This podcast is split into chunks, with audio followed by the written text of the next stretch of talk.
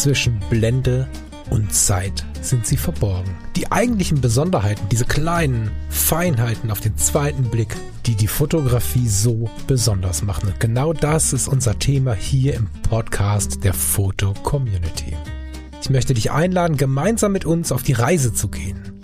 Auf die Reise durch die spannende Welt der Fotografie. Frohes neues Jahr, die dritte, lieber Lars. Herzlich willkommen bei Zwischenblende und Zeit. Ja, wir haben doch jetzt schon ein bisschen Übung. Wunderschönen guten Tag, ihr Lieben. Gesundes neues Jahr auch von mir. Und ja, Falk, ich habe ja schon gehört, du bist gut ins neue Jahr reingerutscht. ja, äh, ist schon der dritte Anlauf heute. Wir hatten ein bisschen technische Probleme. Aber nichtsdestotrotz, ich glaube, die sind jetzt für dieses Jahr alle schon erledigt und wir bleiben jetzt verschont im ganzen Jahr von solchen Dingen. Ja, das äh, wäre schön. Ich fürchte, dass das für diese Sendung erledigt ist. Der scheiß Mac ist schon wieder voll. Das ist unglaublich. Also Datenorganisation ist ja so ein Thema, da möchte ich, da möchte ich gar nichts mhm. mit zu tun haben. Ne? Also das ist, das sind so die Gründe, warum ich Millionär werden möchte oder zumindest ein bisschen im Lotto gewinnen möchte oder zumindest eine Gehaltsgruppe nach oben steigen möchte, weil der wahre Luxus wäre doch wirklich, auf solche Dinge nicht achten zu müssen. Wenn das Ding voll ist, würde ich es wegsichern, in die Ecke stellen, neuen kaufen, fertig. Das wäre so mein Traum von viel Geld haben. Das ist nicht der Traum von Nachhaltigkeit. Das können wir tunen. Mhm. Vielleicht würde ich mir die Dateien auf eine Festplatte ziehen und ihn weiter verschenken. Aber jetzt hier aufräumen, mhm. wo sind die großen Dateien? Ach Gott, das ist echt nicht meine Welt. Lieber Lars, ja. es ist äh, 2024 angebrochen. Schön, dass mhm. du und äh, schön, dass ihr alle dabei seid. Ich freue mich mega auf dieses neue Jahr und wir haben uns ein Thema überlegt, oh Wunder, was ein bisschen was damit zu tun hat. Ja, ja. Das Jahr hat begonnen. Ich, ich merke das auch irgendwie, äh, na eigentlich, eigentlich schon seit Dezember, seit wir hier in dieser wunderschönen neuen Wohnung sitzen und wohnen und uns Spaß, Spaß haben und da irgendwie voll zufrieden sind. Also ich hätte nie gedacht, dass man irgendwie so entspannt und so, so angekommen sich fühlt. So, das war zwar in der, in der alten Wohnung schon so, wo ich dachte, okay, das ist eine coole Wohnung und es ist immer irgendwie da, aber so im Vergleich ist das jetzt was völlig anderes. Ich glaube, so, das Ankommen, also wir sind ja eigentlich beim Anfang mit der heutigen Sendung, aber das Anfangen führt halt zum ja. Ankommen. So, und ich glaube. Andersrum, also ich, ich, ich dachte jetzt so eher, für mich führt so dieses Ankommen zu ganz vielen neuen Anfängen. Das habe ich gerade gesagt, genau. Also das ist ja, das ist ja durchaus so, dass, na, ach so, so rum. Ich hätte jetzt gesagt, dass äh, das ja. Ankommen führt irgendwann, das Anfangen führt irgendwann zum Ankommen. Hm wie auch immer man dreht, das dreht und wendet dich. Das mit der, mit dem zufriedenen Wohnraum und so, ne? Das ist äh, wie mit den Kameras und wie mit all diesem Kram. Man sollte schon auf sich hören, wenn es nur okay ist. Eigentlich ist nur okay nicht cool. Ne? Mhm. Und es geht nicht darum, dass jemand, der eine Zwei-Zimmer-Wohnung hat, die er sich gerade leisten kann, plötzlich eine Villa haben muss, sondern ähm, sich zu prüfen, und das finde ich wertvoll, was man braucht und was man möchte und nicht Zufriedenheit, sondern ich hätte gern mal. Wir reden so viel über ich hätte gern mal und dabei Anfänge könnten wir anfangen zu sparen, um es uns dann irgendwann zu leisten. Ja, das ist ja das Ding. Und mhm. wenn ich so sehe, ich habe ein Leben lang immer gesagt, ich lebe lieber anstatt zu sparen. Das äh, war tatsächlich auch so und das ist ähm, genau genommen bis heute jetzt ähnlich. Aber trotzdem haben wir jetzt gespart und wir sind dritten ersten. Morgen gehen wir ins Hotel und übermorgen mhm. geht der Flieger in die Dominikanische Republik, um dann Zentralamerika mit dem Schiff zu bereisen. Da habe ich als kleines Kind auf dem Sofa gesessen, habe Sascha mhm. Hehn äh, zugeschaut auf dem Traumschiff, wie sie so ihre Abenteuer erlebt haben und habe gesagt, das du dir nie im Leben ja. leisten können. Und faktisch aus dem normalen Gehaltszettel heraus könnte man das auch glauben. Und dann haben wir uns vor zwei Jahren gesagt, Nee, wir haben das schon mal gemacht. Das war ein super, super, super Angebot. Ähm, jetzt nach Corona mit den neuen Flugpreisen und wie sich das alles so verändert hat, ist das weit weg vom super, super Angebot. Aber wir haben uns das zusammengespart mhm. und ich glaube, dass solche Sachen super wichtig sind und dass man sich auch den neuen Fernseher, die neuen Möbel, den neuen Boden sehr, sehr gut zusammensparen kann und dass es super wichtig ist, sich seinen Wohnraum so zu gestalten, dass man sich wirklich wohlfühlt. Das ähm, mhm. finde ich unglaublich intensiv. Merken wir auch seit zwei Jahren jetzt, drei Jahren fast. Nee, zwei Jahren. Wir sind ja nochmal mhm. umgezogen. Und wir hatten es ja so ein bisschen wie ihr. Der Umzug war schon für uns groß, gar nicht, weil die Wohnung so viel größer war. Die kommt an eure von der Quadratmeterzahl ja überhaupt nicht dran. Aber wir hatten ja gerade erst renoviert, ein Jahr vorher für ja, ja, wirklich ja. viel Geld und bezahlen das auch noch zwei Jahre, diese Renovierung, in der alten Wohnung. Haben dann aber diese Gelegenheit genutzt und ich finde, wenn man das so spürt, ja. wie du das gerade spürst, dann muss man sich wirklich vor Augen führen, wo möchte ich denn hin, wo möchte ich denn leben und zumindest sollte man anfangen, sich damit zu beschäftigen, wie man denn da hinkommen könnte und das zählt genauso für Fotografie, Kameras. Hast du eine Kamera, die du dir nicht leisten kannst, die dich aber reizen würde? Hm, also irgendwie Mittelformat würde mich mal reizen. Mittelformat digital oder analog? So, ja, digital. Mhm. Ähm, aber da bin ich noch weit Nee, nee, nee, nee, bist du nicht. Hab, bist du nicht. Das ist ja das Ding. Nee, bist du nicht. nicht. Ich habe mir ja vor ein paar Monaten, das ist keine Mittelformatkamera, aber von, von diesem Reiz her, ne? Ich habe immer gesagt, boah, eine Leica werde ich mir wohl nie leisten können. Und dann hat mir der liebe Fotomo, mhm. Moritz, liebe Grüße an der Stelle, ja vor, boah, ist auch schon zwei Jahre her oder so, ne? Zweieinhalb, mhm, drei. Das ist schon eine Weile wow. her, ja. Diese Leica M240 geliehen. Und gestern erst habe ich gesehen, wie er wieder ein Foto gepostet hat, meine drei Lieben. Und dann sahst du ein Schnuller. Also das ist natürlich nicht seine Liebe, sondern da geht's, äh, das ist ein Querverweis auf die lieben Kinder. Ähm, ein Schnuller, eine Tasse Kaffee und diese alte, völlig zerkratzte M240. Ne? Das ist eine Leica mhm. M Modell 240, genau. Die ist, glaube ich, von 2009 oder von 2010. Und das hat mir mal wieder gezeigt, weil ich hatte sie ja auch, ne? wie sehr man so ein vielleicht auch älteres Fotogerät genießen kann und äh, dass es äh, trotzdem mhm. voll absolut Leica-Feeling ist, dieses Teil. Wenn nicht sogar ein bisschen mehr, als wenn sie völlig flatschneu wäre. Und digitales mhm. Mittelformat ist ja nur auch schon ein paar Jahre. Und wenn du nicht unbedingt die Nachtaufnahme machen musst, wahrscheinlich geht auch das im alten Stil. Aber das Mittelformat Flair, was so ein großer Sensor, wobei du natürlich gucken musst, was ist der Sensor, was, wie ist die Größe, weil es gab einige, die haben sich Mittelformat genannt und waren gar nicht so groß. Aber Genau, ja? nee, die, die Aber wenn du so, wenn du mal schaust, ich habe neulich eine alte Hasselblatt gesehen, die war wirklich so aus den ersten Jahren, da waren 20 Megapixel auf Mittelformat viel die löst mhm. langsam aus, die braucht ein Stativ und so, aber du hast eine Mittelformatkamera digital und natürlich kannst du dir im Laufe dieses Jahres, da bin ich mir absolut sicher, trotz der neuen Wohnung, eine digitale äh, Mittelformatkamera zusammensparen. Das geht. Wir haben, wir haben mal zusammengerechnet, was wir jetzt für die neue Wohnung bezahlt haben.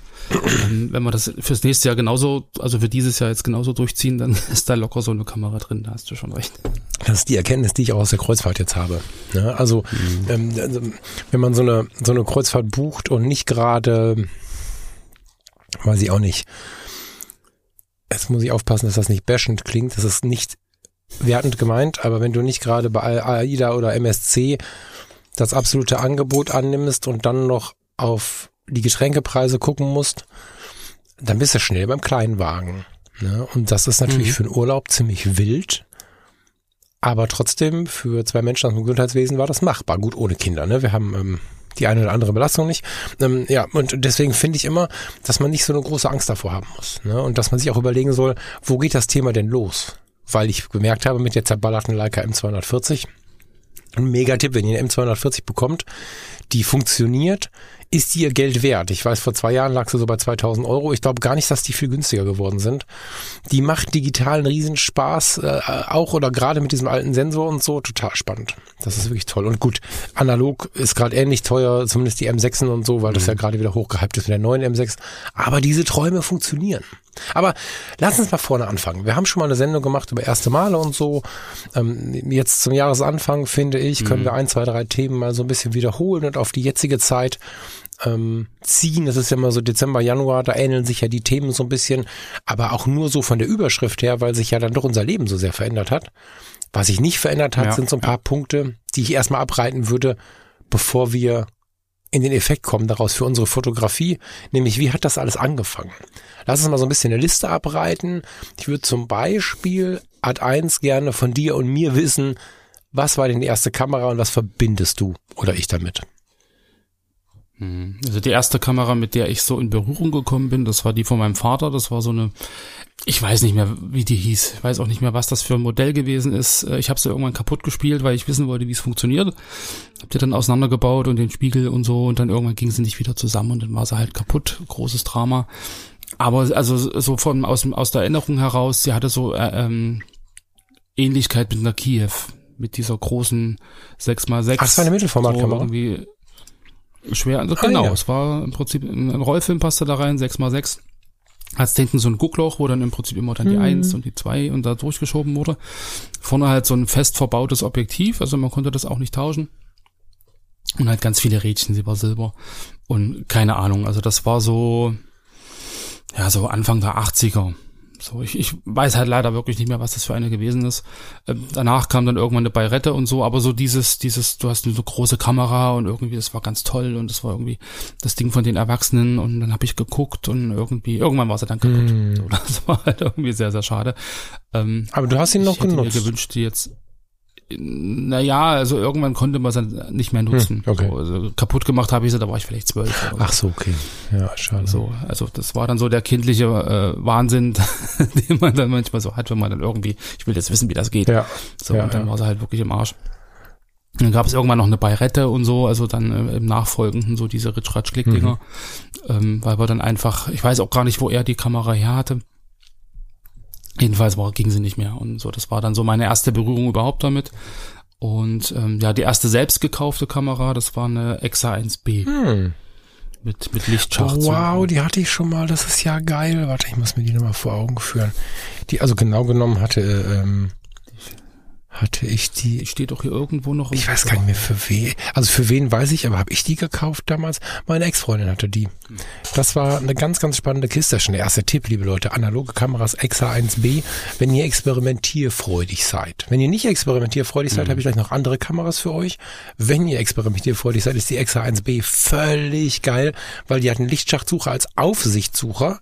Das heißt, im Prinzip guckst du oben rein wie bei einer Rolei Cord oder Rolei Flex oder Genau. wie sie nicht alle heißen, Mamiya C-Serie und so. Aber es ist eine Kleinbildkamera. Also du hast Vollformat im Digitalen, also Kleinbild, ganz normale Filme, die du bei DM kaufen kannst oder bei Rossmann oder wie heißt der? Äh, oben, äh, Hm. wie heißt der noch mal im Norden? DM? Ähm, Weiß hat so einen lustigen Namen. Ah, Jetzt ist es wieder weg. Liebe Hamburger, verzeiht mir das. Weiß egal. ähm, in euren Drogeriemärkten, die macht richtig Spaß. Man muss sich natürlich daran gewöhnen, wie bei all diesen Kameras, dass man spiegelverkehrt sich bewegen muss und so. Das ist nicht ganz einfach. Aber die ist, also ich fand die immer richtig cool. Hast du die lange gehabt? Die hatte ich eine ganze Weile. Da habe ich dann ganz viel Astrofotografie damit gemacht. Ja, ja. So bis, bis 94, 95, 96. Echt? Also ich habe die immer noch, aber ich habe die lange benutzt. Ich habe mir 99 dann äh, so eine EOS 500N gekauft. Warum, So eine analoge. warum benutzt du sie nicht mehr? Steht hier im Schrank. Hm. Also ich, da hatte ich die 50E hatte ich dann äh, von Canon. Also ich habe dann im Prinzip äh, weiter experimentiert und geguckt, was gibt's denn noch. Naja, klar, ich meine, das ist ja so ein bisschen, so, So. ein bisschen dieser Sprung irgendwie äh, aus Westauto. also im Wording von damals, ne? Eine Praktika hatte ich auch. Voll geil. Zwischendurch. Ja, das Ding ist, Also äh, in der Zeit wussten wir es nicht zu schätzen. Ne? Ich weiß noch, mein Onkel hat mir seinen Trabant Mhm. angeboten. Und ich denke heute, wie kann ich denn so doof sein? Das ist noch gar nicht so lange her. Also nach dem Motto, Falk, soll ich den wegschmeißen, dann willst du ihn haben. Und das war ein Mhm. Trabant 601 S Deluxe Babyblau. Das hieß anders, Mhm. ne, die Farbe, aber die, in meiner Welt war das Babyblau und weißes Dach. Ähm, Mhm. Die Sitze sahen aus wie neu. Das war ein Auto, ey, du hast die Klappe aufgemacht, da war kein Öl, das also, da war kein Öl mit Trabant, ne? Wahnsinn. Ähm, das, also, und ich sag, nee, danke, kannst du behalten, weil zu dem Zeitpunkt natürlich äh, jeder sein Trabi irgendwie abgegeben hat. Und, und heute denke ich mir, ey, und wenn für die Garage, ja, so ein Stück Zeitgeschichte. Und ich habe einfach gesagt, hau ab damit. Und das ist, äh, glaube ich, vielen Kameras auch so gegangen. Ich weiß, dass äh, in den Anfängen der Fotografie, äh, der Foto-Community, Verzeihung, die Exa 1B voll der Kassenschlager war so. Ne? Da war aber auch schon die ein oder andere weggeschmissen, weil man dachte, die wird nie wieder cool. Und das ist schon schon irgendwie ein geiles Gerät. Also ich kann mich an die Porträts erinnern, klar, ne, zwei Achter Blende, richtig scharf, auch nicht unbedingt, also zumindest nicht richtig scharf. Also du triffst halt. Es ist schwer zu Du treffen. Wechselobjektive. Das waren ja die M42. Du konntest die ja im Prinzip Ja, aber die die die, die mitgelieferten waren waren war war es gab einen 2,8er 50 und ein 28er. Ja gut, du kannst natürlich alles andere anschrauben. Ne? Soweit habe ich damals noch nicht gedacht. Ja, Ich ja. hatte da zwei Objektive dabei oder wir besser gesagt. Ich finde übrigens interessant, dass die glaub, ich Grundform dieser einen Kamera eine Leica R9 ist. Also äh, sie mutet so an, dieses Bauchige und so. Ja, ja, ja, ja, ja. Spannend war, dass du diesen, diesen äh, Sucher tauschen konntest. Also du konntest im Prinzip den Aufsatz rausziehen und konntest halt einen normalen Prismensucher einsetzen. Das war Mhm. Ja, ich habe jetzt bei eBay auch gerade ganz eine mit einem. Prismensucher vor der Nase. Aber das macht's mhm. kaputt, finde ich. Die braucht auf jeden Fall den auf Auflichtsucher. Mhm. Nee, das war ganz spannend, weil wir damals, äh, also ich habe mir die ja gekauft im Astrolager und dass du dann irgendwie Sterne fotografierst und wenn du dir dann irgendwie aufs Stativ stellst nach oben, dann kannst du da unten nicht mehr reingucken zum, zum äh, Scharfstellen und deshalb war das cool mit dem Lichtschacht. Da hat's dann noch so eine kleine Lupe, die konntest du hochklappen und dann. Wo ist denn hier der Unterschied? Es gibt Exa 1 Base mit Objektiv für 50 Euro bei eBay. Das ist so der Preis, den ich ja geschätzt hätte. Und dann gibt es welche zwischen 300 und 400 Euro. Exa 1B Täter Lichtbildkamera der Volkspolizei. Aber ich habe keinen Druck von der Volkspolizei drauf und nichts. Ist halt nur der Versuch, das Ding teurer zu machen, weil sie kann das Gleiche. Vermutlich. Ich weiß es nicht.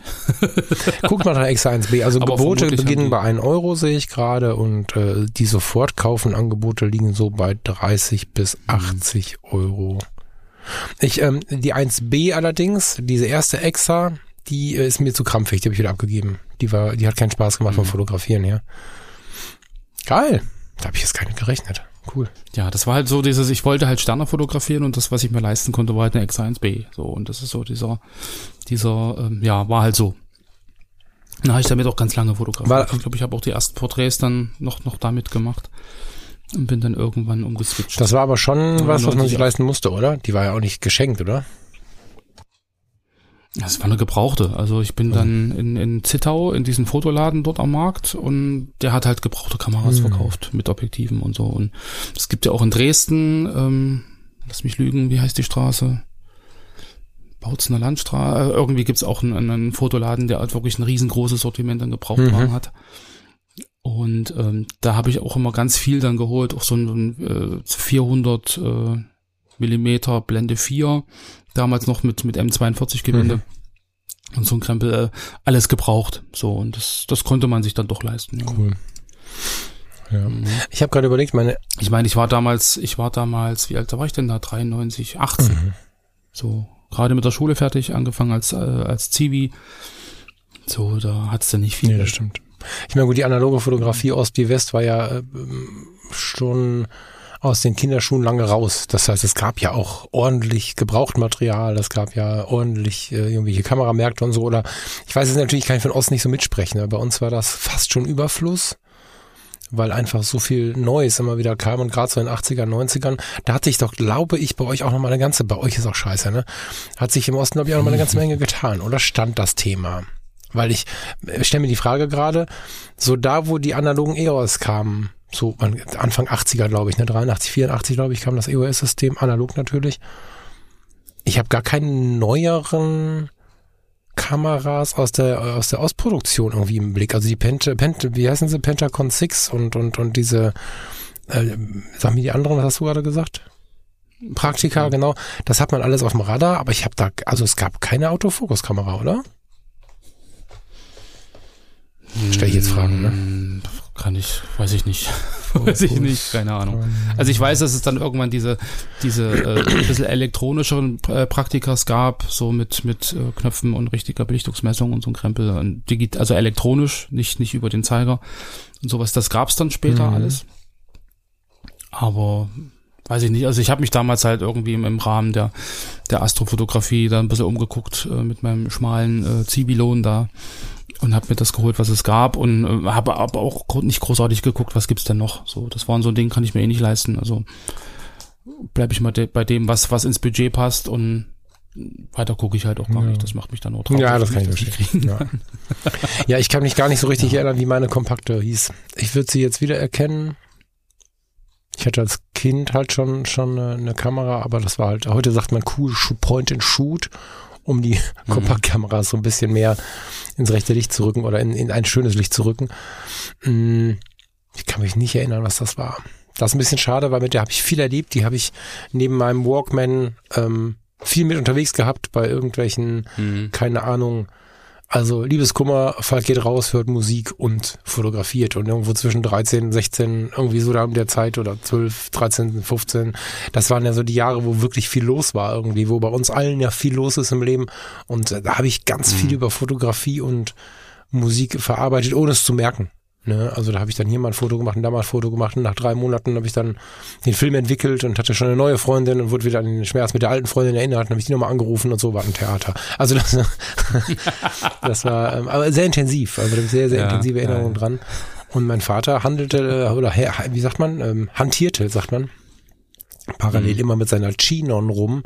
Das ist mir aus heutiger Sicht kaum ein Begriff. Ich weiß, dass damals unser Fotopost in der Stadt das sehr, sehr gefeiert hat, so preis-leistungsmäßig und so. Chinon CP7M hieß das Ding. Ähm, ich habe von einem mhm. ganz netten Hörer auch schon mal eine neue zugeschickt bekommen, als ich, also das ist eine neue, eine funktionierende, als ich im Podcast erzählt habe, dass die mhm. alte von meinem Vater leider kaputt ist. ähm, das war für mich ganz, ganz beeindruckende Technik, wobei mein Vater da ein bisschen auf alten Faden unterwegs war. Also ich war dabei, als er sie gekauft hat. Boah, da hatten wir, ich muss mal an Autos festmachen. Ich glaube, ich war zehn oder so. Hm. Zehn war ich. Elf. Hm, da gab es auf jeden Fall schon eine ganze Zeit Autofokussysteme und er wollte unbedingt ein manuelles System haben. Und da gab's halt die, mhm. die Genons noch ähm, im 2870, das weiß ich noch, das hatte auch einen Makrobereich, da hat er viel mit rumgemacht und 70300. 70 200 war das, glaube ich.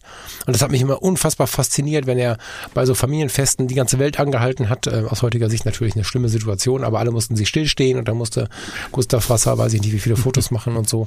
Aber das hat mich immer groß fasziniert und ich wollte, wollte ja. das auch. Und äh, irgendwann gab er mir die in die Hand. Ja, ganz spannend. Ja. Weißt du noch, was dein, also was dein erster Film war, weißt du natürlich nicht mehr, aber hast du eine Erinnerung an, oder, oder was ist der erste Film, an den du dich erinnern kannst? Sowohl vom Motiv her, als vielleicht sogar, was das für ein Film war? Mm, das ist eine gute Frage. Also es war auf alle Fälle ein hochempfindlicher Film. Also gerade so dieser äh, 93, wo es um die Sterne ging, Schwarz-Weiß-Film, hochempfindlich. Also irgendwie ISO 800, ISO 1600, ähm, so in der Richtung. Was ist, also welche, welches Modell, welche Firma, weiß ich nicht mehr. Weiß ich auch nicht mehr. Aber ja. das war halt. ja, weiß ich auch nicht mehr. Aber das ist ja halt schon mal, ne, Parallel das zum, ist so spannend. Zum Kamerakauf habe ich den Wo? halt geholt. Zum Kamerakauf ah, ja. damals in, in Zittau. So. Ich, ich wollte auf die Lausche, ich wollte Sterne fotografieren. Mhm. Also brauchte ich die Kamera und einen Film. Und dann habe ich die X1P geholt und halt einen passenden Film, einen hochempfindlichen, dass man halt auch Sterne kriegt. Wie hast du das mit den Objektiven gemacht? Es war ein 28er Objektiv drauf. Ach wow. Auf Blende auf und dann hast du halt einen Weitwinkel und zack, Kamera auf den Rücken legen und, wow. und, und fünf Minuten belichten oder 45, ja. je nachdem. Wow. Ich kann mich gar nicht erinnern. Das war das damals war alles sehr ein, einfach. Ein, ein Farbfilm, aber keine Ahnung, was das für ein Film war, weiß ich nicht. Also, keine Ahnung. Ich weiß aber noch, dass ich ihn selber einlegen musste. Also ich habe ähm, bei den bei meiner analogen war das irgendwie mal schieben, mal drücken, ziehen. Das war so ein, so ein Ding, das hatte ich halt drauf. Ne? Also Leute, die schon mal analog mhm. fotografiert haben, länger, die haben ja auch so ein Automatismus beim Film einlegen. Heute merke ich, wo, wo, ja, die, wo ja. die Praxis erst langsam wiederkommt, dass ich da irgendwie die Zunge guckt halb raus, du bist voll konzentriert, achtest überhaupt nicht darauf, wie du aussiehst und, und bastelst da rum, weißt du, so. Ist, und, und früher war das ja, halt ähm, mal eben so. Aber das erste Mal in die Spiegelreflex einlegen, das war schon irgendwie besonders. Ich habe keine Ahnung, was das für ein Film war. Wenn ich mir das Korn angucke, wahrscheinlich irgendwie ein 400er oder so, der bei dem Sonnenlicht vielleicht gar nicht ein 400er mhm. hätte sein müssen. Vielleicht liegt es aber auch in der Entwicklung, keine Ahnung. Weiß ich nicht. Hm. Ja. Erstes ja, Profil. Aber warte mal, weißt du, was wir vergessen haben? Erstes mhm. Foto. Also was war auf diesem Film drauf? Du hast gesagt Sterne, ne? Weißt du noch ein bisschen mehr? Hast ja. du noch ein bisschen Geschichte, wie du das erste Mal da überhaupt was gemacht hast? Kannst du dich an den Tag erinnern oder, oder daran, wie, mit wem du wie da vorgegangen bist? Ja, wie gesagt, so? das war, im, das war im August, also dieses bewusste Fotografieren, so dieses vorher, äh, ich, ich krieg mal von der Mama den Fotoapparat, die Barrette und mach mal ein Foto und so ein Esel im Tierpark und sowas. Ja, aber so dieses erste Mal bewusst halt, wirklich.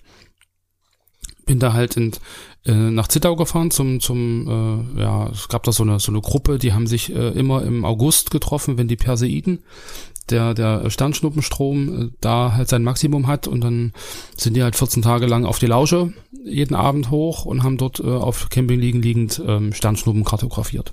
Äh, was, was ist die Lausche mal kurz? Habe ich gerade schon mal gehört. Die Lausche ist die höchste Erhebung im Zittauer Gebirge an der Grenze zur Tschechoslowakei, also Tschechien. Das wäre ein Synonym für genau. auf, auf Ansatz ähm, gehen oder so. Ah, okay. genau, also wie gesagt, das ist so eine hohe, hohe Erhebung dort mitten im Wald. Und ähm, was sind da noch in der Nähe? Jonsdorf, Faltersdorf, äh, Zittau, also das ist da irgendwie in diesem Dreiländereck. Ähm, und genau, da lagen die halt 14 Tage lang jeden Abend oder jede Nacht dort oben auf Camping liegen im Schlafsack und haben halt, jeder hatte so einen Ausschnitt von einer Sternenkarte vor sich und einen Bleistift. Und dann hat man nach oben geguckt und hat dann die Sternschnuppen, die man sah, in diese Karten eingetragen, wie schnell sie war, wie, wie lang die Spur war, aus welcher Richtung sie kam und so. Und die Daten wurden dann am Tage an andere, also an so eine Sammelstelle weitergegeben, dass, dass man dann so sozusagen über diese Messung von unterschiedlichen Standorten, die hat dann die gleiche Sternschnuppe sehen, so im Prinzip die, die Bahn der Sternschnuppen nachträglich berechnen hm. konnte. Also das war dann so ein Genau, und das haben die irgendwie jahrelang gemacht und da hast du dann halt parallel dann deine Kamera neben dich gelegt auf dem, auf dem Boden und hast dann halt versucht, die Sternschnuppen auch zu fotografieren. Hm. So, und das war so eine ganze, ganze Gruppe. Also das hing mit der Sternwarte in Radeberg zusammen, Sternwarte in Radebeul. Da waren halt äh, welche mit. Ja, und das war halt so eine, so eine feste Gruppe, die sich halt irgendwie äh, kannten. So, und ich weiß gar nicht, wie wir darüber gekommen sind. So, ich war halt aktiv in der Sternwarte in Eilenburg damals und ähm, so kam wahrscheinlich der Kontakt zustande und dann hatte sich das irgendwie alles so ergeben und dann sind wir da hingefahren. Das war irgendwie ganz, ganz lustig. Bist du über, über irgendwie die Eltern oder so auf dieses Sternending gekommen oder wie kamst du dahin? Weil, weil damit zu starten, ich finde immer interessant, mit welcher Art der Fotografie ja. man gestartet hat, weil es ja meistens von außen eingegeben ist und ich finde es hochinteressant, wie sich entwickelt. Aber wo kam das her, dieses, äh, diese, dieses Interesse dafür? Astronomie, also ich vermute, also ich jetzt gerade beim Umzug, ich habe jetzt hier auch meine Bücherregale einsortiert und so und habe da ganz viele äh, Science-Fiction-Romane mhm. gefunden, die damals mein Vater gelesen hat und die jetzt auch wirklich schon tausend Jahre alt sind, so von Stanislav Lem und sowas und Asimov und so. Und dann, die habe ich halt gelesen, so als Kind. Und da kam wahrscheinlich so die Faszination Sterne, Astronomie und in der Schule fand ich das irgendwie ganz interessant. Und so hat sich das dann ergeben, so diese ganze ganze Verbindung zu zu allem, äh, ja, was da draußen so ist. So gibt's Außerirdische, gibt's die nicht und äh, fliegen wir zum Mond und wie ist das mit den Planeten und Entstehung von Sternen und sowas. Und das war irgendwie so die, also ich glaube, die Initialzündung kam einfach so wirklich durch diese Bücher, die ich da gelesen mhm. habe. Dann wollte ich natürlich wissen, was, was hängt da alles mit zusammen und ähm, ja, ist es wirklich real? Gibt es den Mann auf dem Mond? ja. Also Reise zum Trans-Pluto, gibt es einen Trans-Pluto und was ist das? Und leben da wirklich diese komischen Doppelwesen und so. Und das, das, ist irgendwie alles ganz spannend. Mhm. Hochinteressant. Mhm. Fällt, fällt mir tatsächlich erst in der Aufnahme jetzt auf, dass wir häufig, wenn ich so mit Menschen spreche, so unseren Einstieg in die Fotografie über solche Interessensfelder bekommen haben oder irgendwie durch ihre Eltern, durch unsere Eltern. Und ich war deutlich jünger, als ich da irgendwie das erste Mal bewusst fotografiert habe. Ich war irgendwie, ja, haben wir gerade schon überlegt, ne? Die Grenze stand noch. Ich will nicht immer an der Grenze rumreiten, aber in dem Fall hat sie Relevanz weil das genau mein erstes Motiv war. Genau, da habe ich genau. schon tausendmal erzählt. Ja. Ich versuche es ein bisschen kürzer zu machen, damit ja nicht jeder direkt ausschaltet. Mhm war im Spätsommer irgendwie im Harz im Urlaub. Mein Vater war ein relativ politischer Mensch. Der war ähm, zum Mauerbau quasi geflüchtet, kam ursprünglich aus Ostpreußen im Krieg, hatte sich äh, politisch immer sehr engagiert und zwar so, dass das der neuen Regierung in der DDR nicht so gefallen hat damals und er wäre festgenommen worden am nächsten Morgen, ist dann irgendwie ausgereist. Alles, alles ganz wild, aber hat äh, einen Teil der Familie dort äh, gelassen in der Gegend um Dessau. Und äh, wir haben da relativ viele wilde Dinge erlebt. Ähm, wer da mal tiefer reingehen möchte, kann mal bei Mindclass Podcast gucken. Da gibt's eine Sendung mit äh, Steffen, der ähm, kommt ursprünglich aus Halle an der Saale, mit dem Steffen Böttcher, habe ich da eine lange mhm. Sendung aufgenommen zu dem Thema, wo es äh, überhaupt nicht um Fotografie geht, sondern um, um diese ganzen Ostgeschichten. Und ich hatte einen, Todesfall in der Familie über die Stadtsicherheit und so. Also äh, ganz, ganz wild. Und mhm. ähm, dadurch war mein Vater aber total in so einem tiefpolitischen Modus, während ich aber halt zehn oder elf war. neun, 1987, neun war. Und äh, mhm. dann standen wir da äh, im Harz und äh, sind dann über so eine Kuppe gegangen. Ich vermute, dass er vorher schon mal da war, weil er sich gut auskannte und sagte, so, jetzt zeige ich dir mal was. Und da habe ich dann das erste Mal in meinem Leben die DDR-Grenze gesehen. Und dann hat er mir dabei ähm, die Kamera in die Hand gedrückt, die ich nie berühren durfte. Ja, also ich durfte sie ihm die vielleicht manchmal bringen, wenn sie in der gepolsterten Tasche mhm. war, aber das war so sein Heiligtum. Dann drückte er mir die in die Hand, wir haben zusammen den Film eingelegt und erst dachte ich, ich will mir fotografieren äh, zeigen und ich habe mich erstmal über den Zaun gewundert, der da vorne war, aber nicht so richtig verstanden, was jetzt Sache ist. Hm. Und dann hat er mir Blendezeit ISO, das hatte vorher immer schon mal versucht, mir so ein bisschen äh, näher zu bringen und dann haben wir da äh, nebeneinander gestanden und äh, so ein Vater-Sohn-Fotocoaching gehabt. Und währenddessen, teilweise war das 200er drauf, ähm, haben wir dann immer mal in Richtung dieses komischen Zaunes fotografiert und da habe ich dann das erste Mal diesen Grenzpfahl, Achtung, Flussmitte Grenze war ein bisschen vorher schon auf dem Weg dahin. Dann steht da ja äh, mhm. immer irgendwie drunter Schusswaffengebrauch und solche Sachen und in den Türmen sah ich dann wirklich Menschen, die mit, mit Waffen böse zu uns rüberschauten und so. Den Todesstreifen habe ich das erste Mal im Leben gesehen und so das war schon sehr intensiv und so bin ich über dieses, mhm. diese politische Ausgeprägtheit meines Vaters, dieses starke Gerechtigkeitsempfinden, was er bis, bis ins Grab irgendwie so in die Welt rausgetragen hat, habe ich mich, ähm, ja, also das war der, der Inhalt meiner ersten Fotos und das hat mich auch insofern geprägt, als dass ich bis heute damit verarbeite. Das war ja nie geplant. Mein Vater hat ja nicht gesagt, so, ähm, ich habe viel zu verarbeiten, deswegen fotografiere ich und dann nimmst du mal die Kamera und fängst auch so an, sondern ich habe einfach an diesem Spätsommernachmittag irgendwo im Harz, Sommerferien, das erste Mal verstanden, warum meine Tante, äh, die schon lange Rentnerin war, äh, nur, oder Großtante in dem Fall, ne, nur an Weihnachten und äh, zu Ostern kommen durfte, warum sie gewisse Sachen nicht mitnehmen durfte, warum wir, wenn wir sie angerufen haben, äh, wenn wir sie überhaupt über die Nachbarn um die Ecke erreicht haben, äh, gewisse Dinge nicht sagen durften und so weiter und so fort und die mitgeschnittenen ja. Bänder und was es da nicht alles gab und ich hatte noch keine Ahnung, was da noch alles vor uns liegt. Deswegen äh, mein Verweis auf diese Mindclass-Podcast-Sendung mit äh, Stasi-Akte und dass mich die Staatssicherheit in Ratingen mal anschauen würde als kleines Kind und so, als Jugendlichen in dem Fall dann. Das war mir alles gar nicht klar, aber da, da, da habe ich angefangen, diese Welt so ein bisschen zu verstehen, war auch ein bisschen geschockt mhm. und habe nie aufgehört, die Fotografie so ein bisschen als mein eigenes Coaching-Tool zu nutzen, als eigenes Entspannungstool, als eigenes Verarbeitungstool. Und das zieht sich so durch seitdem.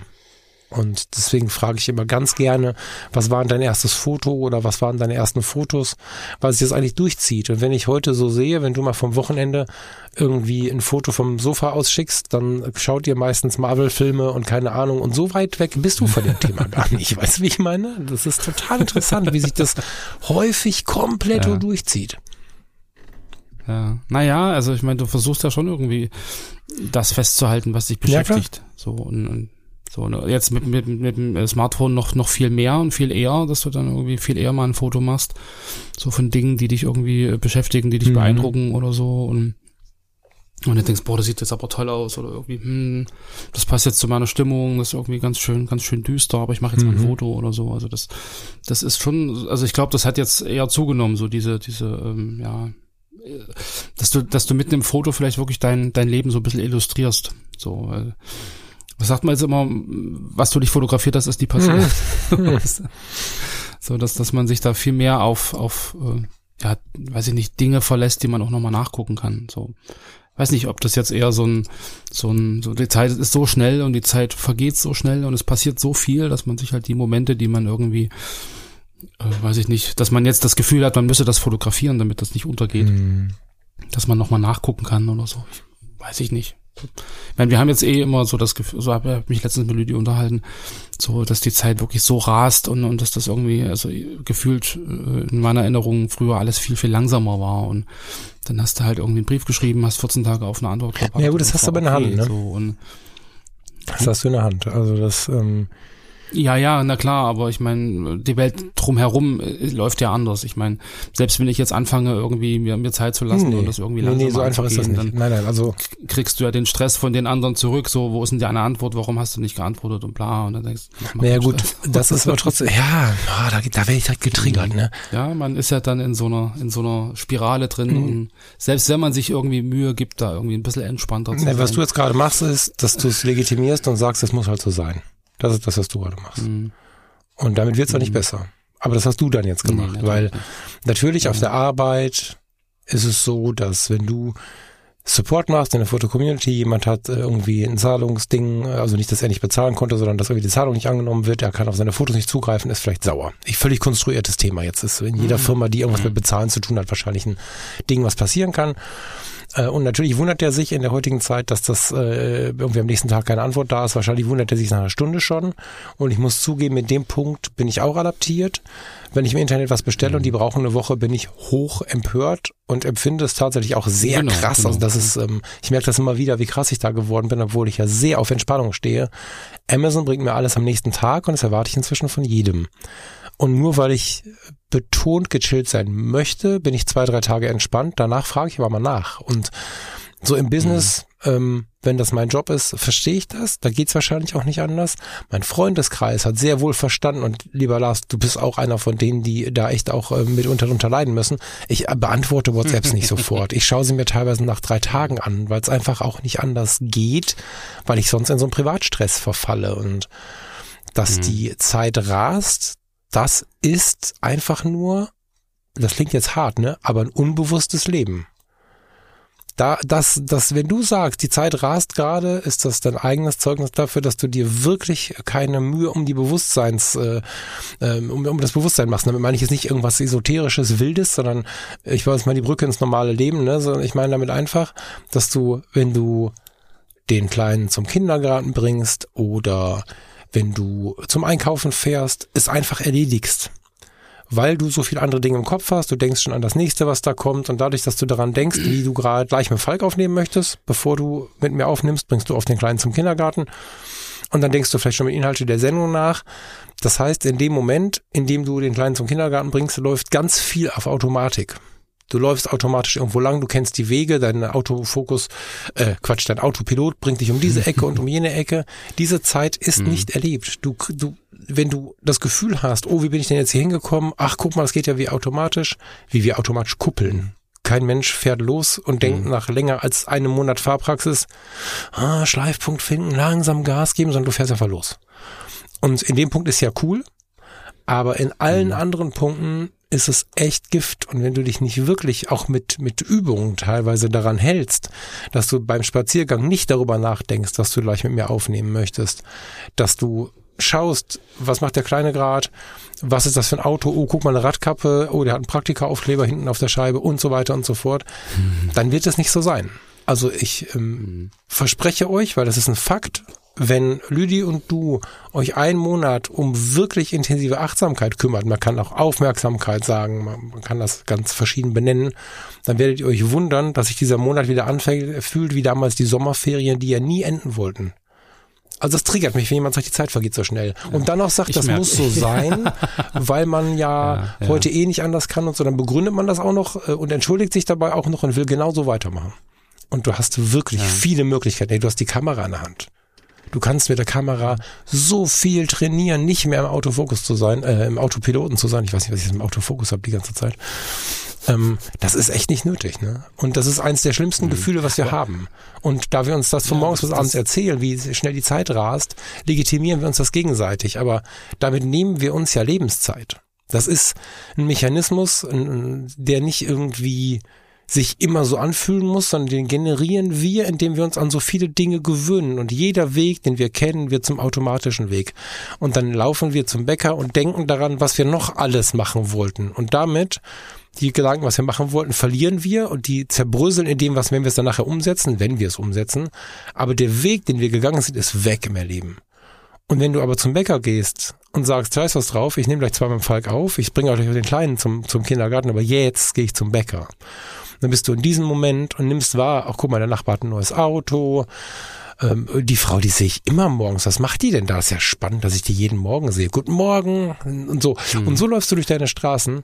Wenn du das einen Monat lang hm. schaffst, willst du nichts anderes mehr. Hm, aber das, das, das Schöne ist ja, ähm, drum meinte ich irgendwie, ich weiß gar nicht, ob das jetzt im ersten oder zweiten Take oder im dritten jetzt war, so dass das in diesen, in diesen ähm, in diesem Ankommen, also ich habe hab ja vorhin irgendwann erzählt, dass wir halt jetzt in der, in der neuen Wohnung jetzt mhm. angekommen sind und dass das irgendwie ganz viele Anfänge in sich birgt, so dieses angekommen mhm. So, und das ist ja auch so ein, so ein Ding, was ich halt merke, wenn wir halt früh in den Kindergarten gehen. Also wir sehen dann die Tauben, wie sie dann irgendwie Informationen fliegen. Heute früh bin ich zurückgelaufen, dann hat irgendwie so eine Nachtigall oder irgendwas hat da äh, Musik gemacht und hat da gesungen genau. und so ein Vogel und dann guckst du irgendwie, wie, wie denn die, die Venus gerade irgendwie über, über dem Gymnasium da äh, auf oder genau. runter geht. Ja, also das sind ja alles so eine so eine Dinge, die, die ich jetzt irgendwie viel, viel bewusster wahrnehme. Oder letztens sind wir irgendwie hinterm Haus so 800 Meter gelaufen, dann war ich an, am, am Fluss so, und dann hat's da plötzlich irgendwie den Fluss und, und, und die Bäume und diese, diese, wie heißt denn, Misteln da mhm. oben drin mit die, die so ganz, ganz lustige Muster. Die, die Druiden immer sammeln für den Zaubertrank. Genau. genau, genau. Asterix und Obelix habe ich nicht gesehen, die sind weiter nördlich, glaube ich, oder weiter west. Sind die nicht in Dresden? Frankreich sitzen die. genau, in Dresden, ja, weiß nicht. Ähm, so, aber das, das im Prinzip, das so diese, also eigentlich so, du, irgendwas hat sich in deinem Leben verändert und dann hast du erste Male, also Dinge, genau. die du genau. das erste Mal machst oder die du das erste Mal bewusst wieder wahrnimmst. Und, und die machen ja was mit dir. Und, und die Kunst ist da drin zu bleiben, lieber Lars. Ne? Also jetzt diese Situation beim Schopfe zu packen, dass ihr dann neu seid, also erste Male neu sein, neues Erleben und da wirklich drin bleiben. Und wenn du merkst, dass der Auto, Auto dieser, dieser Autopilot losstartet, mach ihn aus und das ist die große Chance, die wir auch fotografisch halt haben. Ne? Also wir haben jetzt hier eine ganz lange mhm. Liste noch. Erstes Profil im Internet war natürlich die Foto-Community. Also nein, Red 7, AOL, was hatte ich nicht alles, schon. Ne? aber fotografisch war es die Foto-Community. Ja, ja, ja. Mhm. AOL und ICQ war sehr interessant. Da habe ich tolle oh, Menschen ja, kennengelernt, auf die wildesten Art und Weisen. Da hat es schon gereicht, dass einfach jemand da war. Und dann hast du die halbe Nacht mit den Leuten gequatscht. Irgendwie. Chat City gab's noch, weiß ich. Chat City. Bei ICQ war immer so, oh oh, wenn jemand geschrieben hat, ne? Sie haben mm. Post. Bei AOL war irgendwie auch sehr intensiv getriggert von E-Mail für dich als Kinofilm, den ich geliebt habe damals. Mm. Genau. genau. Ähm, ja, however, erstes Profil im Internet war äh, fotografisch betrachtet die Foto-Community natürlich 2001. Mm. Ähm, ganz viele erste Male habe ich im Sinn. Ich weiß noch, mein erster großer Ausdruck ähm, oder besser eine große Ausbelichtung, da hatte ich ähm, mit der Chinon von meinem Vater, der war gerade ich glaube, der war gerade verstorben. Mhm. Ich glaube, du hast Ja, ja, habe ich im, im, im Nachgang dann mhm. mit dem Stativ auf der Königsallee im, im Dunkeln, ähm, während die Weihnachtsbeleuchtung da war, so die ersten Langzeitbelichtungen gemacht oder die ersten Nachtfotos und so. Das ähm, sind ganz intensive Sachen und ich merke jetzt gerade, mhm. wo ich mit der analogen Fotografie immer mehr mache, wie viele analoge erste Male da wieder kommen, die ich alle schon mal erlebt habe oder damals vielleicht einfach nicht im Griff hatte, keine Ahnung. Aber mhm. Belichtung mhm. messen, mit dem Handbelichtungsmessor, Messor, ich kann heute echt nicht sprechen, wir müssen das lassen mit dem Podcasten. mit dem Handbelichtungsmesser ja, irgendwie mal wieder eine Objektmessung äh, durchführen und äh, alles mhm. Mögliche, was wirklich einfach auch relativ einfach zu handeln ist, wenn man sich darauf einlässt. Die, die Tatsache, dass ich, wenn ich analogen Film belichte, nicht zum Überbelichten neige äh, oder die Gefahr des Überbelichtens nicht so groß ist wie die Gefahr des Unterbelichtens. Ich also zusehe, eher den Film überzubelichten, während ich im Digitalen damit ja ausfressende Lichter irgendwie äh, riskiere und so. Diese ganzen Andersartigkeiten mhm. führen mich da auch in ein total neues Feld und ähm, ich werde, so ich also ich lasse den Menschen in mir nochmal sprechen. Ne? Vielleicht ändere ich die Meinung heute Abend noch. Aber ich werde morgen ins Hotel gehen und werde wahrscheinlich eine analoge Ausrüstung dabei haben für eine der größten Reisen ja. meines Lebens. Und ich bin gespannt. Ich ja, bin vielleicht kriege ich noch kalte Füße vorher, keine Ahnung. Muss ja keine Filme kaufen, ich muss ja nur die Speicherkarten reinstecken. Aber bisher, Stand heute, ist das ja. der Versuch. Und diese Anfänge nochmal zu erlauben. Und wir haben jetzt Anfang 2024 große Jahresvorsätze, ist das eine. Ich glaube aber, so ein Jahresvorsatz kann auch mal funktionieren, wenn man ihn ernst genug nimmt. Und das mhm. ist jetzt so eine Zeit, wir haben Januar, es ist grau, es ist irgendwie trist, wir wissen nicht so richtig viel mit der Zeit anzufangen und in den stressigsten Familien und in den stressigsten Leben kommt zwischen Januar und März dann doch immer mal zwischendurch so ein Moment von Tristesse auf und so. Das ist genau der mhm. richtige Moment, um erste Male zu beginnen und sich vielleicht mal wieder bewusst rauszumachen, mal wieder bewusst im eigenen Wohnort nach Motiven suchen. Du gehst vor die Tür und mhm. denkst, um Gottes Willen, was soll ich denn hier fotografieren? Ich wohne ja schon irgendwas zwischen 5 ja, und 50 Jahren. Das ist ja, das ist ja genau das, was du, was du vorhin schon gesagt hast, so dieses, du hast ein erstes Mal, erlebst was Tolles und musst eigentlich in diesem Modus drin genau. bleiben. Und, oder dich halt bewusst so, erinnern das halt, ne, oder genau, tatsächlich genau. die auch mal so eine Challenge machen, ne, also ich, ähm, werde dieses Jahr nicht empfehlen, 365 Tage Projekte zu starten. Das haben wir jetzt ein paar Mal gemacht und ich habe sie nie zu Ende gebracht. Ich war immer ein großes ich Abenteuer. Auch, ne? Also drei Monate habe ich es immer genossen ja. und danach wurde es mir zu viel, aber ähm, dieser Modus ist halt sehr, sehr geil. Wenn du abends denkst, ich muss noch ein Bild machen. Und dann gehst du vor die Tür und dann bist du, jetzt, ich bin dann jetzt hier in Ratinghösel irgendwie in meiner Wohnstraße und kann schon spät abends, 500 Meter rechts und links die Straße runtergehen. Da stehen die Autos der Nachbarn Und auf einmal stehst du da und denkst dir so, hey, ist mir schon mal aufgefallen, dass der einen englischen Standbriefkasten vor der Tür stehen hat? Oder so, also mhm. ein paar Straßen weiter hat jemand ähm, tatsächlich in so einem Haus mit so einer langen Wiese davor, so total US-amerikanisch. Da denkst du, da kommt gleich ein junger Mann mit BMX vorbei und schmeißt ihm eine Zeitung auf den Hof irgendwie. Der hat dann da so einen amerikanischen Briefkasten auf so einem, auf so einem Holzstock stehen, wo du so ein Fähnchen hochmachen kannst, mhm. Post drin ist und so. Ne? Ja, ja. Äh, solche Sachen fängst du dann plötzlich an, offenblendig zu fotografieren und nimmst wahr, hey wow, hier gibt's doch ganz coole Sachen direkt bei mir und so. Und das ist auch der Schlüssel dazu, die Welt nicht mehr so schnelllebig irgendwie zu erleben. So. Mhm.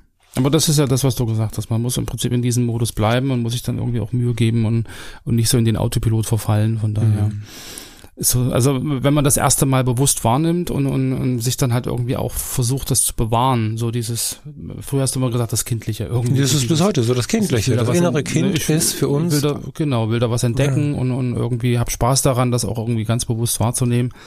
So, von daher. Aber ich habe halt selber auch gemerkt, dass so die, manche erste Male durchaus frustrieren können.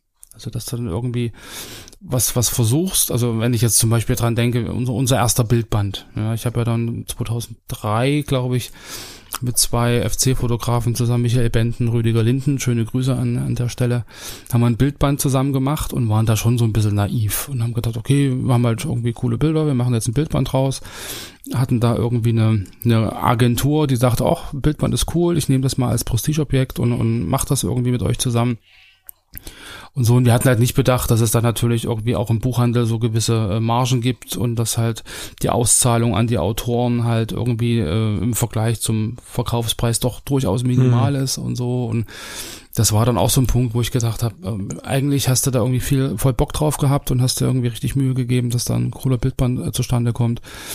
Und dann ist das irgendwie dann doch so halb im Sande verlaufen. Mhm.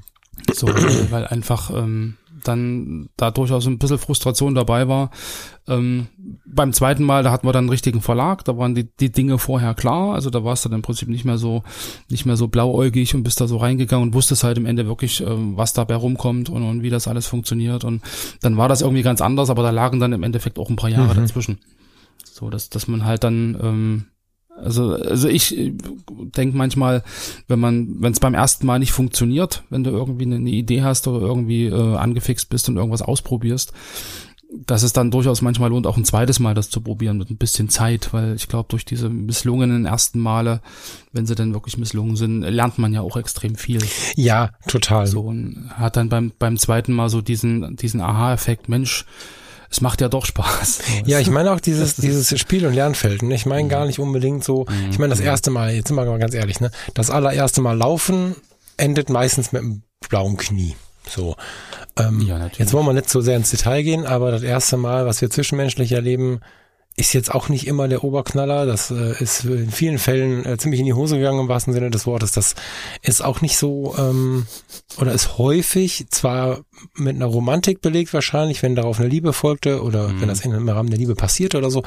Vielleicht interessiert man sich auch äh, irgendwie für die Rückschau, findet das schön, weiß der Teufel. Aber am Ende war das sicherlich nicht das schönste Mal. Also erste Male müssen nicht die schönsten Male sein und sie können aber eine Basis mhm. sein für was, was kommt. Und ich meine so dieses komplette Lernfeld, Dinge zum ersten Mal oder neu zu erleben, sich auch mhm. nochmal neu, also als Neuanfang, als weitere erste Male nochmal zu erlauben, so. Ähm, als Paar finde ich super gut. Ich meine, jetzt sind wir alle keine 24 mehr, dass wir jeden Tag äh, wilde Sachen erleben und auf den wildesten Partys unterwegs mhm. sind. Da ist es schon mal so, dass zu viel Alltag einkehrt und dass man auf dem Sofa sitzt, wie ihr das jetzt beschrieben habt, und sagt, es geht alles so schnell und so erste Male, ja. Was spricht dagegen? Und äh, ein befreundetes Paar hat das gerade gemacht, sich mal wieder irgendwo im Nachbarort ein total abgefahrenes Hotel zu buchen oder so, ja, oder oder einfach da ins Kino zu gehen und dann da zu bleiben oder nach dem Essen. Es gibt ja viele Restaurants, die ähm, nach dem Essen Übernachtung anbieten. So, ich habe eine mhm. Erfahrung von 2009 bei euch aus der Ecke, das war der Rathener Hof irgendwie in der sächsischen Schweiz. Um Gottes Willen, ich weiß nicht, ob es den noch ja, gibt, ne? keine Ahnung, aber das war echt cool. Die hatten halt ein, ein Mehrgänge-Menü mit toller Aussicht über die, über die Landschaft in der sächsischen Schweiz und da hat sie danach ein Hotelzimmer. So und solche Sachen mal wieder zu machen, mal wieder ins Kino zu gehen, wobei Kino, boah, Kino ist so ein Thema, da können wir eigentlich eine Sendung drüber machen. Ne? Bei den Fotologen haben wir schon mal eine ganze Kinosendung gemacht.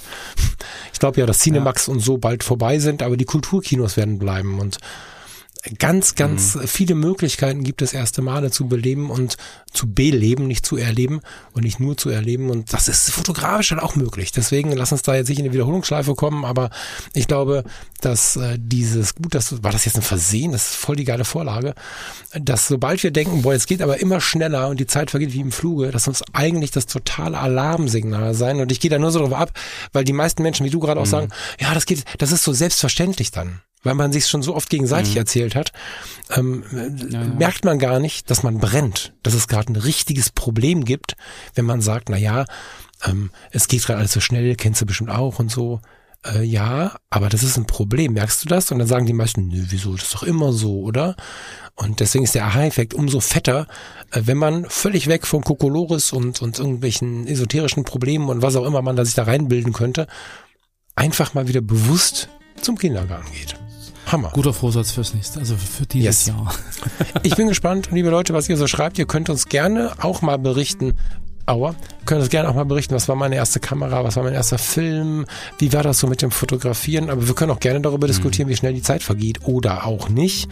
Und ähm, ja, das ist ein ganz, ganz spannendes Thema, weil ich glaube, das ist ein, oder ich nehme wahr, dass das ein Glaubenssatz ist, der super weit verbreitet ist, dass es normal ist, dass die Zeit so schnell läuft. Und das ist nicht normal. Nee. Insofern, mhm. schöne Zeit.